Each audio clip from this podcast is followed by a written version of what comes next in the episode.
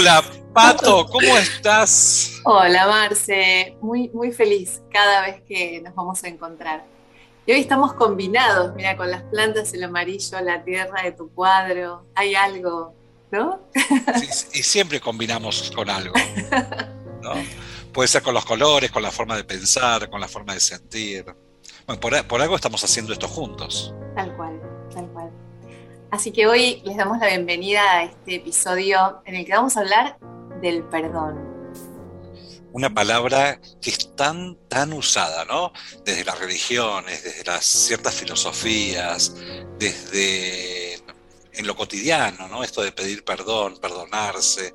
Eh, esto surge porque hoy en la colectividad judía eh, se celebra el Día del Perdón no sé si se celebra, porque no es una celebración, porque son como días muy tremendos. ¿Por qué? Porque uno primero le pide perdón a los demás y después le pide perdón mañana, que es eh, el último día donde se ayuna, hay un ayuno muy profundo de 24 horas, eh, mañana se pide perdón a Dios directamente. Primero uno le pide perdón a los que nos rodean y después mañana se pide perdón directamente a Dios. Y se dice que Dios cuando cierra las puertas del cielo, ahí ya están inscritos en un libro los que van a seguir viviendo y los que van a morir. Fuerte, ¿no? Fuerte, claro. Entonces, yo vengo de una familia judía donde cuanto más ayuno hacías y más horas, y más sufrías y más pedías perdón y más te golpeabas el pecho porque vos vas al templo y lo interesante, Pato, y a la gente que nos está escuchando, eh, que por ahí no, no, no, no, sabe esto de la religión judía, la gente se golpea el pecho, ¿no? Como fui yo, fui yo, y pido perdón, y pido perdón, y pido perdón, y pido perdón, y pido perdón. Y, a mí siempre me despertó mucha curiosidad esto, ¿no? Porque, sobre todo porque veía gente que, que uno sabía que durante todo el año no, no, no, era, no, tenía buenas acciones, ¿sí? Y no era lo que podemos llamar buena gente, y sin embargo llegaba el día del perdón y eran los primeros en ir al templo y los primeros en llorar y llorar y llorar y pedir perdón, perdón, perdón. Entonces me parece que es un tema tan, tan lindo para, para empezar a hablar, para empezar a invitar a la gente, a vos que nos estás escuchando, eh, a que podamos como reflexionar acerca del perdón. ¿Sí? Porque el perdón es, en realidad, es una palabra que no sé cómo la escuchas vos, Pato. Mira, contarte que del otro lado, yo venimos de una familia de religión cristiana y entonces el perdón también es muy importante, el perdón al prójimo y pedirle perdón a Dios. Y me hacías acordar cuando te veía que se golpean el pecho, nosotros en una parte de la misa de los domingos decimos por mi culpa, por mi culpa, por mi gran culpa, ¿no? Y, tomamos como la responsabilidad de todo ante Dios. Pero qué increíble cómo aprendimos esto, no solamente desde la religión, sino desde casa, cuando también de chiquititos teníamos que pedir perdón por algo que tal vez ni nos habíamos dado cuenta que hicimos. A mí me suena una palabra pesada. Pesada. Eh, claro, eh, pesada, de, de mucha, no sé si responsabilidad, pero de mucha carga. Eh, tomo esto que vos traes de que te resulta muy pesado, ¿no? Y yo digo pesado para, para, los dos lados, ¿no? Claro. Suponete que yo te hago un daño a vos, ¿sí? Y te pido perdón. Es pesado para mí tenerte que, perdonar, que ver si me perdonás o no. Y es pesado para vos, porque te, en realidad te estoy dando un doble trabajo. Aparte del daño que te hice, te pongo en el trabajo de ver si me perdonás o no me perdonás. Nada más injusto, ¿no? Encima que te dice el daño, encima que te dice el daño.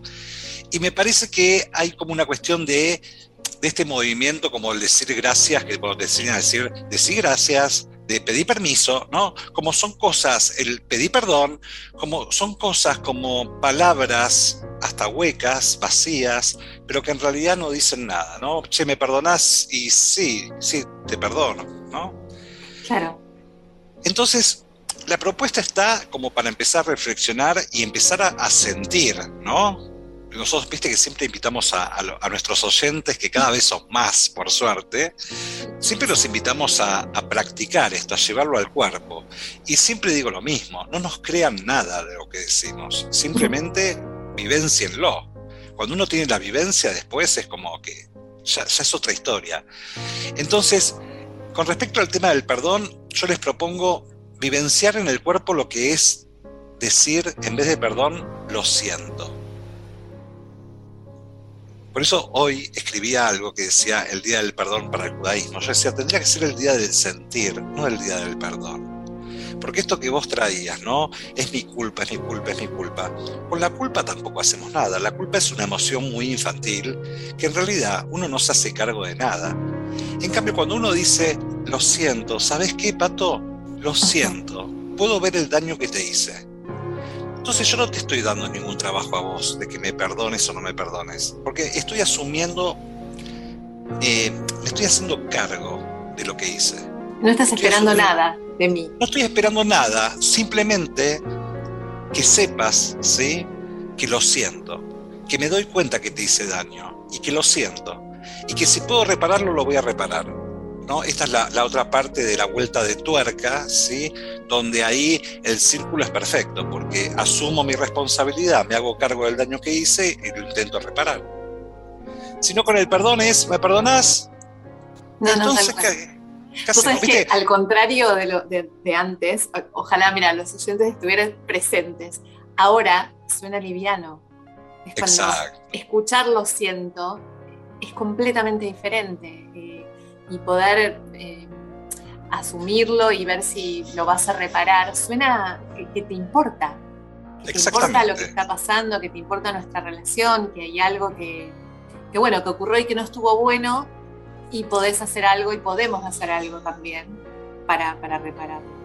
Exacto, y hay algo también importante, que cuando uno pide perdón, ¿sí? te pones en desequilibrio con el otro, ¿sí? Es como que alguien ¿sí? va a juzgarme y va a decidir si me va a perdonar o no me va a perdonar. ¿sí? Y hay como un desequilibrio ahí. En cuanto digo lo siento, ahí me estoy equilibrando con el otro. Claro. Pero además, em, la propia palabra tiene la fuerza del sentir, tiene la fuerza de la profundidad. deja de ser algo, de hecho, no nos enseñaron a decir lo siento, entonces no lo traemos puesto, como que lo repetimos tipo loros, sino que es algo que es genuino eh, el sentir. No vamos ni a, ni, a, tu, ni a mi iglesia, ni a tu eh, templo, templo, sinagoga. ni a la sinagoga a decir algo que nos enseñaron, sino que eh, buscamos reparar algo porque sentimos que hicimos daño. Suena otra cosa, ¿no? y también no estar esperando eh, no estar esperando que nos pidan perdón. Ese es el otro lado también que, donde nos ponemos, ¿no? Porque alguien hizo algo y entonces si no me pide perdón no le hablo. O si no repara lo que hizo, eh, deja de ser mi padre o mi madre, no lo reconozco. Exacto. Eh, y aparte porque tenemos que ya dejar de vernos, ¿sí? Como mejores que otros. ¿Sí? Hay veces que, yo siento que el otro me tiene que pedir perdón y yo pregunto, ¿y a vos? ¿Y vos no tenés que pedir perdón? Yo jamás, no, yo hice todo bien, ¿sí?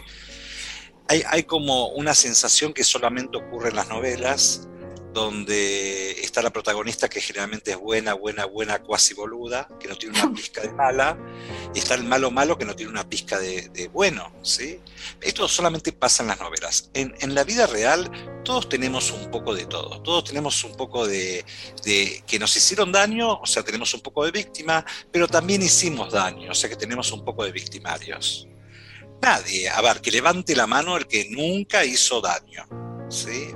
Tal vez en forma, no, en forma intencional, tal vez no conscientemente, pero uno cuando se relaciona con otros y cuando uno en el vivir, no, no cabe la posibilidad de no estar haciendo daño. ¿sí? Ya cuando no te está gustando o, estás insultando a alguien porque o manejó mal, esto también es hacer daño. O simplemente cuando no estás mirando a alguien, no estás dándote cuenta pasa por delante o, no. Estas cosas también, ¿no? Es inconsciente. Marce, también eh, se me ocurre preguntarte, eh, ¿qué pasa cuando sí sos consciente de que hiciste daño. Una persona que, mata a otra, un violador, que hace algo que, que sí está mal, ¿no? desde la moral que, que manejamos acá y que esperamos que pida perdón. Me resulta, si no traemos la mirada sistémica, es como difícil imaginarse ahí eh, esta necesidad de que pida perdón o que se arrepienta. Sí, eh, y es exactamente lo mismo, porque ya si alguien hizo daño y se da cuenta, toma conciencia del daño que hizo y se hace cargo, ya es el primer paso para la sanación. Porque hay muchas veces ¿sí? que la gente pide perdón, o inclusive en, estas, en, esta festividad que yo te digo que la gente se golpea y pide perdón, no hay como un movimiento profundo, porque estos son movimientos profundos, son como saltitos cuánticos donde uno realmente tiene que eh, sentirlo en el cuerpo, esto de hacerse cargo. Entonces, cuando yo tomo conciencia del daño que hice, primero me hago cargo y después algo importantísimo, que tengo la posibilidad de repararlo, si lo puedo reparar de alguna manera. Hay veces que no se puede reparar, ¿no? Los casos que vos dijiste. Pero, y esto ni hace falta decirle al otro, porque ya cuando hablamos de los movimientos sistémicos, no tiene que ver con, la, con el decirlo o con la, con la presencialidad para poder llevar a cabo la acción esto. Ya basta con el sentir para que haya un movimiento energético dentro del sistema. Acordate siempre, Pato, que desde la mirada sistémica, desde la conciencia sistémica, no juzgamos si algo estuvo bien o mal. Lo que hacemos es mirar sin las cuestiones de la vida sin tanta emocionalidad. Por eso eh, yo lo tomo como una filosofía de vida, ¿no? Porque cuando entramos en, la esfera emocional, que muchas veces nos, nos sumergimos ahí sin darnos cuenta, la vida es muy dramática y uno se puede quedar en el drama permanentemente. Hay gente que decide vivir su vida dramáticamente. Digo el drama con la intensidad de lo emocional. Entonces, hay veces que eh, cuando uno, por ejemplo, empieza a hablar de, mamá y de papá, que traemos mucho ese tema en, estas, en estas charlas que tenemos, y cuando uno dice, y yo tengo que perdonar a un padre y tengo que perdonar a mi, papá, a mi mamá y me cuesta perdonarlos. Yo digo, wow, ¿en qué lugar uno se está poniendo? ¿no? En el doble que ellos. Claro. Porque para sentir que uno tiene que perdonar a un padre o una madre se hace, se triplica en tamaño. Y esto no está bueno, la vida se hace muy pesada. Entonces acá empieza el drama realmente. Entonces, cuando uno lo ve ya de una manera hasta más filosófica, ¿sí? Filosófica en el sentido de, bueno, ellos son más grandes que yo. Quito lo emocional, quito el drama. La vida se empieza a hacer, como vos decías antes, mucho más liviana. Sí, y, empieza a pasar eso que buscamos que tiene que ver con la felicidad, ¿no? Cuando hoy escuchaba a una persona que, que, estaba feliz, celebrando lo bien que le va en el trabajo y que las cosas le van saliendo como espera, entonces yo le decía, sos la primera persona de la familia que está en esa situación. Sos el que, el que abre el portal para, en esto por primera vez, ¿no? Qué, lindo, qué fuerte. Y, que lo relaciono con la forma en la que eh, eh, este chico eh, le dice sí a su padre, a su madre, porque es visible que esto es así, asintiendo a todo como es, mostrándose tal cual es, y la vida le va regalando oportunidades que él puede tomar, como tomó a sus padres, y las disfruta y, trabaja mucho y lo celebra y vive como en una sintonía eh, de liviandad, con, digamos, trabajando con horas puestas, con, pero digo, esta liviandad... En sintonía con la vida. Exactamente. Entonces cuando, cuando se lo dije, porque es muy especial en esto, y él se dio cuenta, dijo, claro, mi viejo, mi vieja, y siempre los trajo con mucho amor, ¿no? Y cuando eso no pasa, las cosas parece que aparecen obstáculos, que cuestan, y nos vivimos peleando con los obstáculos que aparecen y, y nos detenemos ahí, a enojarnos, a pelear, ¿no? En realidad, Pato, los mm. obstáculos no es que cuesten, simplemente eh, la, vida, y cada vez nos damos más cuenta, ¿no? y con esto de la pandemia nos damos cada vez más cuenta, la vida requiere una fuerza especial que no tiene que ver con la fuerza que muchas veces da el resentimiento o el enojo, ¿no? que esto tiene que ver también con este tema del perdón, ¿no? entonces eh, me enojo y tengo que perdonarlo si no puedo, y uno se engancha con eso y sigue enojado. Esto es una fuerza que nos quita fuerza. Parece fuerte, porque el enojo da como esta sensación de fortaleza, pero en realidad es como desaparece muy rápidamente. Lo, viví. Sentís una fuerza como de un animal poderoso. Voraz. Voraz, exacto. Pero desaparece, o sea, después te da angustia, soledad. Eh, Quedas como un flan, ¿viste? Oh, sí. Entonces, la vida requiere de una fuerza especial y todas las conversaciones que nosotros, Pato, estamos teniendo y que estamos compartiendo con esta linda gente que nos escucha, eh, es justamente para ver dónde encontrar esta fuerza, ¿Dónde encontrar esta fuerza para la vida? Esta fuerza para la vida que después se traduce en sintonía con la vida, que es esto que vos decías de este chico, ¿no? Entonces, cuando hablamos de el decir sí a todo como es, que en otros episodios estuvimos hablando acerca del asentimiento, cuando hablamos acerca del amor, cuando hablamos acerca de el honrar a un padre y una madre, honrar no significa juzgarlo, ¿sí? significa simplemente decir sí a lo que ellos pudieron y también a lo que no pudieron, a lo que fue fácil y a lo que fue difícil en la relación con ellos. Cuando hablamos del tema del perdón, lo que estamos viendo es cuál es la forma de adquirir, en definitiva, más fuerza para la vida, más fuerza para vivir en sintonía con la vida. Porque si no la vida se nos hace muy, muy pesada a todos nos pasan cosas, a todos. Y la diferencia va a estar marcada de en qué lugar uno viva lo que tenga que vivir. Este es el gran aprendizaje. A mí me dan ganas de invitar a quienes nos escuchan a, constelar. Mm. A veces es probable que algunos estén escuchando y, le resuenen cosas. y claro que no es de un momento al otro que te das vuelta y asentís y que te das vuelta y reflexionás. Ahora es un lindo comienzo, si escuchaste y algo de esto te hizo sentido, empezar a mirar un poco más, ¿no? no solamente a mirar, sino que a practicar. Quiero decir esto, ¿no? O sea, mirar por dónde ir para practicar, para entrenar, ¿no? No, no quedarte solo con escuchar esto y con que te resuena, sino que si eso pasó es como el llamado ahora entonces es tiempo de empezar a, entrenar eso, a trabajar. Y, y, Marce, vos sabes muy bien que lo que yo viví personalmente, eh, lo puedo resumir en, me quería cambiar el apellido.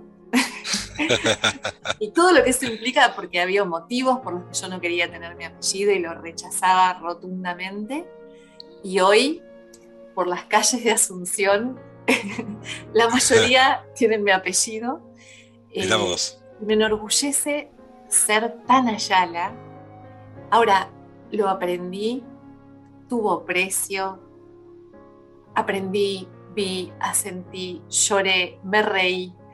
Ahora, la forma en la que puedo vivir hoy, apreciando la vida, eh, no la conocía. Y llevó tiempo, llevó tiempo, pero al fin estuve atenta al llamado, que es esto que yo digo a, quienes nos escuchan. Si te hizo algo de sentido, dale, no lo dejes pasar. Insisto, no nos crean, pruébenlo. claro. Y esto es como un entrenamiento, es como un entrenamiento permanente. Siempre digo lo mismo, acá nadie se recibe de nada, y esto es permanente, es un trabajo permanente porque siempre vamos a, en la vida vamos a tocar puntos donde nos vuelvan a los mismos dolores, nos vuelvan a los mismos, a, los viejos juicios que muchas veces tuvimos, que nos vuelvan a las mismas historias que más de una vez nos contamos. Porque nosotros somos seres humanos y los seres humanos estamos muy acostumbrados a los hábitos. Y los hábitos son conductas que se repiten, y una conducta puede ser una misma emoción que se repite o un pensamiento que se repite uno siempre eh, relaciona el hábito con lavarse los dientes, no es solamente eso. Eh, eh, el hábito tiene que ver con todo lo que se repite por mucho tiempo, ¿no? Entonces, ¿cuántas veces, cuántos días, cuántos meses, cuántos años nos fuimos contando las mismas historias para que se creen en hábito? Entonces, más allá que esto sea un entrenamiento, hay algo de esto que siempre va a aparecer. La diferencia está cuando uno está entrenado. Uno ya sabe, está más avivado, se da cuenta, se puede como guiñar más el ojo, se puede decir, y acá ya salió este Marcelo Broski, ya salió, sí, sí, sí, sos tan vos, ¿no? ¿Te pasa, ¿Te pasa esto de reconocerte con algún pensamiento? ¿no? Tal cual. Tal eh, cual.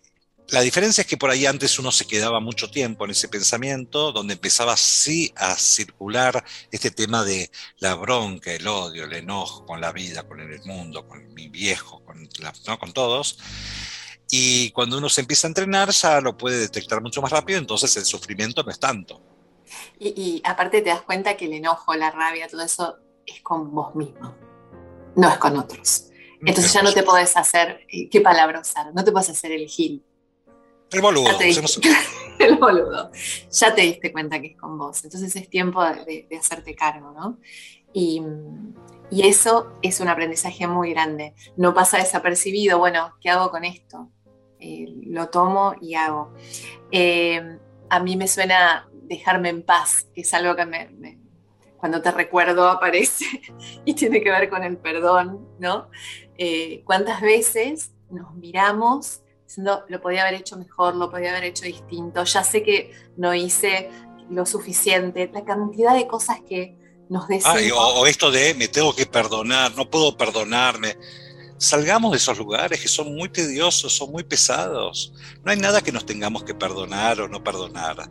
La vida nos, nos va poniendo diferentes situaciones. Eh, y por algo aparecen las situaciones. Después con el tiempo que caen fichas de por qué aparecieron. Yo quiero contar eso. tiene que dejar de paz. Vos me escuchás cada tanto y me decís, Pato, déjate en paz, chic. Ahí me doy cuenta. otra vez. otra vez. Esto que decías, ¿no? Estoy entrenada, estamos entrenados. Claro, pero estamos como a prueba todo el tiempo, porque es una invitación a seguir creciendo. Entonces, sospecho que un día eh, va a ser aún más liviano eh, aún más lindo. Eh, siempre que nos banquemos ese momento, porque hay que bancársela cuando te das cuenta que otra vez eh, caíste en el suelo y bueno, ok, sigamos, ¿no? Déjate en paz. Exacto. Empezás de nuevo. Porque te das cuenta que las reacciones, en definitiva, vos le cambiás el personaje, pero son siempre las mismas, ¿no? Te podés enojar con el gobierno, te podés enojar con el país, te podés enojar con tu pareja, te podés... Y uno se, da cuenta y dice, como si fuera un golpe en la cabeza y te das cuenta y decís, pero para, este mismo enojo era con lo que me pasaba con mis padres. Este mismo enojo después eh, también me pasó con mi pareja y después me pasa con mis hijos. Y después, entonces, ¿cómo es esto? ¿Sí? Los demás, ¿yo soy un globo en un mundo de alfileres o yo tengo algo que ver con todo esto? Entonces, la vida, por suerte, porque la verdad que si, nos pasa, si no nos pasa nada, tengamos como miedo, ¿no? Porque por ahí no estamos vivos. Pero mientras, mientras estamos vivos, nos van pasando determinadas cosas, diferentes situaciones, cada vez más, cada vez más la vida nos está mostrando cosas, ¿sí? Creo que en el último tiempo, con esto de la pandemia, la vida, nos mostró tantas cuestiones, tantas, cosas. tantas cosas. Nos puso a prueba tanto. Sabes que hace unos días encontré una foto de cuando yo era chiquita que estaba con mi mamá y mi papá, ¿viste? Y, me acordé de esto, ¿no? Y, vos que estás escuchando, si te pasa que hay algo que no podés perdonarles, eh, o a tu mamá o a tu papá o a los dos, de, mirar esa foto o de recordarlos y, de darte cuenta de que ellos eran jóvenes con sueños, eh, como nosotros lo fuimos en algún momento, que tenían deseos, que, que querían cosas, que algunas podían y otras no podían, que se equivocaban, que acertaban, que lloraban, que se reían, igual que nosotros, igual que vos. ¿Cómo se te ocurre juzgar? O sea, ¿cómo, cómo, puede? Y sin embargo sucede, porque yo lo viví. Y cuando los veo ahora y digo, wow, eran como, como yo, o sea, ¿cómo ponerme en un lugar tan grande diciendo ellos no me dieron lo que yo necesitaba? Pará, me dieron la vida. Ah, hay una etapa que tiene que ver con la adolescencia, por eso se llama adolescencia, porque uno adolece, ¿no? Aparecen los dolores del crecimiento, donde es necesario la pelea y la diferenciación. Es necesario el confrontamiento, porque es como empezar a pelearse con los mandatos. Más allá de la espuma que puede provocar la pelea, hay muchos que ni siquiera pueden salir de esos mandatos. Pero es necesario como parte del crecimiento. Ahora, cuando uno ya es adulto, ¿sí? Y sigue todavía peleándose con la vida, ahí tenemos que empezar a pensar que seguís peleándote con esta mamá y este papá. Y ahí, este, ahí hay cosas para hacer. Porque ya, ya estamos crecidos en algún momento, como para seguir peleando, peleando con esto. Ya está bueno dejar ciertas historias en paz. Peleando, reclamando, diciendo que no fue suficiente, que hubiese sido distinta la vida si ellos me hubiesen dado X cosa. Eh, seguramente se te ocurre algún algún ejercicio. ¿Cómo, me leíste, ¿Cómo, me leíste, la mente? ¿sí? ya, que, ya, que, estamos, ya que estamos hablando, ya que estamos hablando del perdón y de, esto de hacerse cargo, vamos a hacer un ejercicio con esto. ¿Tienes ganas? Entonces, la invitación es, estés donde estés, si estás manejando, paras un ratito el coche, o después lo volvés a escuchar y lo haces, o si estás en tu casa, te centrás, ojos abiertos, ojos cerrados, y vas a imaginarte enfrente tuyo a esa persona que juzgás que te hizo mucho daño.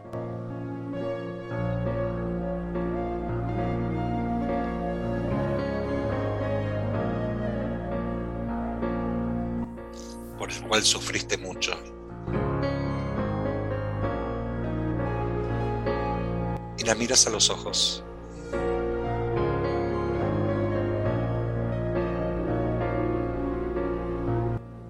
Y fíjate qué percibís en sus ojos. Tal vez puedas ver su dolor entonces le vas a decir, puedo ver el daño que me hiciste.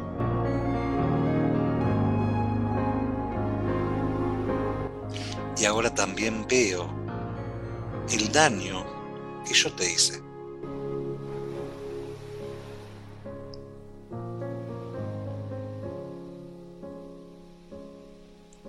Somos iguales.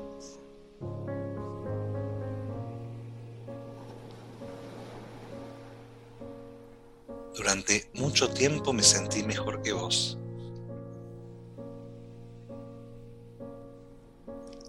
Ahora me doy cuenta que somos iguales.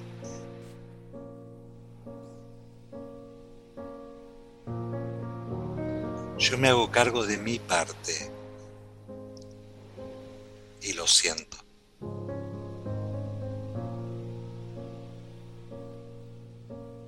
Y te digo gracias por permitirme darme cuenta de todo esto.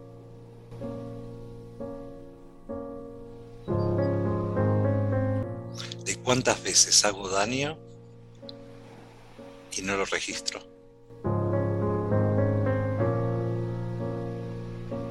Somos iguales, ni mejores ni peores, iguales. Y fíjate cómo es para la otra persona escuchar esto. Si hay algo de su mirada que cambió, si está igual.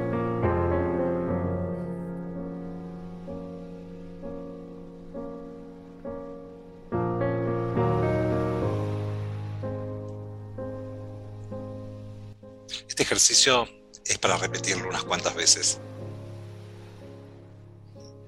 Gracias. Yo empecé a hacerlo y dije, bueno, ya no. ¿Otra, vez me llorás. Y acá estoy. es que es lo que decíamos, eh, es permanente y cada vez es más profundo y más fuerte, eh, como, una, como una felicidad, como algo que decís, ay sí, somos iguales, poder decirlo siento y que yo me doy cuenta también del daño que hago, es hermoso. Y sabes, lo, más interesante de todo esto, ¿no? Que muchas veces uno dice, ay, yo no voy a dar el brazo a torcer porque el daño que me hizo él, ni comparación con el daño que yo le pude haber hecho, ¿no? Y uno se queda en esa posición. Y lo que no nos damos cuenta, Pato, es que nos terminamos haciendo más daño a nosotros. Todo el tiempo, claro. Todo el tiempo. Porque la otra persona por ahí vive su vida como puede vivirla, pero nosotros nos, nos terminamos haciendo mucho daño.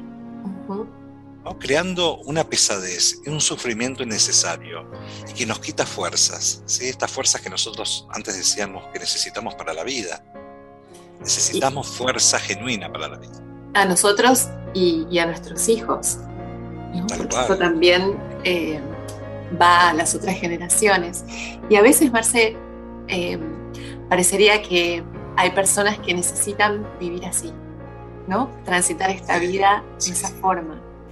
Sí, y también hay que honrar a los que pues tienen necesidad de vivir así, porque tienen que ver con su destino, porque yo creo que, que hay personas que por su historia, por su destino, no pueden hacer otra cosa, no sabrían qué hacer eh, eh, otra cosa. Sería, a ver, lo voy a llevar a un extremo, ¿no? extremo para que se pueda entender lo que quiero decir, sería o esto o la muerte. Claro. ¿Sí? O vivo disgustado, siendo leal a todos los de mi sistema familiar que vivieron en la pelea, en la lucha, en el sufrimiento, en el sacrificio, en la discusión, en la bronca, o la muerte. Que lo podemos ver en, personas que consultan y que no, no, están para salir de ahí, no pueden. Entonces hay que también, ¿no? Respetar y, y, no pretender que, sea distinto. Exacto. Muchas veces hay gente que me llama y me dice, eh, tengo este problema, ¿vos me podrás sanar? Yo, ay, si yo supiera eso, ¿sabes qué? Estaría siendo millonario en este momento. No, no tengo superpoderes, porque no sabemos qué es para vos mejor. Si para vos es mejor sanarte, te vas a sanar, pero por ahí para vos mejor no es sanarte entonces no te vas a sanar. Es como decir, como seguir insistiendo que la vida y vivir es mejor que la muerte. Yo, para algunos sí, para otros no. Por eso hay gente que se muere. Tal cual. Y que, lo elige, ¿no? Y que lo prefiere. Eh, sí, sí, sí, sí. Y que lo necesita, por más que eh, uno dice, pero ¿quién va a preferir morirse? Esto obviamente estamos hablando de, una forma, de, otro tipo de conciencia, ¿no? Siempre desde la conciencia, vos le preguntas a cualquiera si quiere vivir y en general te va a decir que sí. Y los que se enferman eh, te van a decir, sí, yo quiero pelearle porque yo quiero vivir, pero bueno, esto lo vamos a ver en el destino y no está mal, no es que el que, el que realmente mira la muerte este, está mal, no, es, la, es otra opción la muerte forma parte de la vida, entonces son dos opciones. Tenemos que, hacer un, episodio hablando de la muerte también. Mm, sí, muy interesante. Sí, muy interesante. Entonces, Marce, eh, de nuevo me, surge invitar a, constelar a aquellos que hayan tenido algo de todo esto que, les resonó para empezar a trabajarlo, para, estar livianos y para, para que también para las generaciones futuras de su familia empiecen a sentir distinto, porque lo ves en los hijos. Eh, hay como cosas pesadas que, bueno, fueron sanadas y, entonces el camino es distinto. Y yo, como siempre, agradecerte. Cuando uno puede sanar, sana todo, sana para arriba y sana para abajo. Porque estamos hablando de la sanación del sistema, no solamente de una sola persona, de un solo integrante. Sí. Y empezar a mirarnos a todos, ¿no? De, ver a todos eh, y a sentir a todo tal cual es. El perdón nos trajo al amor. Y siempre el amor es el, como el huevo, ¿viste? El huevo en la tortilla, une todo. El amor une todo. Siempre hablando de comida yo. Bueno, Pato, antes de terminar, te diría que lo siento si alguna vez dije algo que te dolió. No me digas. O, si te provocó algún daño, algo que yo pude haber dicho o te pude haber hecho. Y yo lo siento si alguna vez no te escuché o no estuve atenta o presente o no vi algo que, tal vez para vos era importante. Y lo que más quiero decirte es gracias a vos y a, a todas esas personas que hacen posible que nosotros estemos haciendo esto que amamos hacer. Pues nos escriben y que, invitamos a que nos escriban, a que nos cuenten cosas, eh, que, nos encanta recibir eso porque nos da como todavía más ganas de, sentir que cada vez somos más, que estamos en este camino de sanación, en este camino de, de empezar a encontrar esta fuerza para lograr todo lo que todo el mundo quiere, que es ser feliz. Entonces, mientras tanto, aprendiendo de la fuerza de decir lo siento, de la fuerza de, del amor que trae el perdón. Exactamente. Mientras tanto, la vida. La vida. Gracias, Marcel. Hasta el próximo episodio. Te quiero también. Chau, chau. Chao, chao.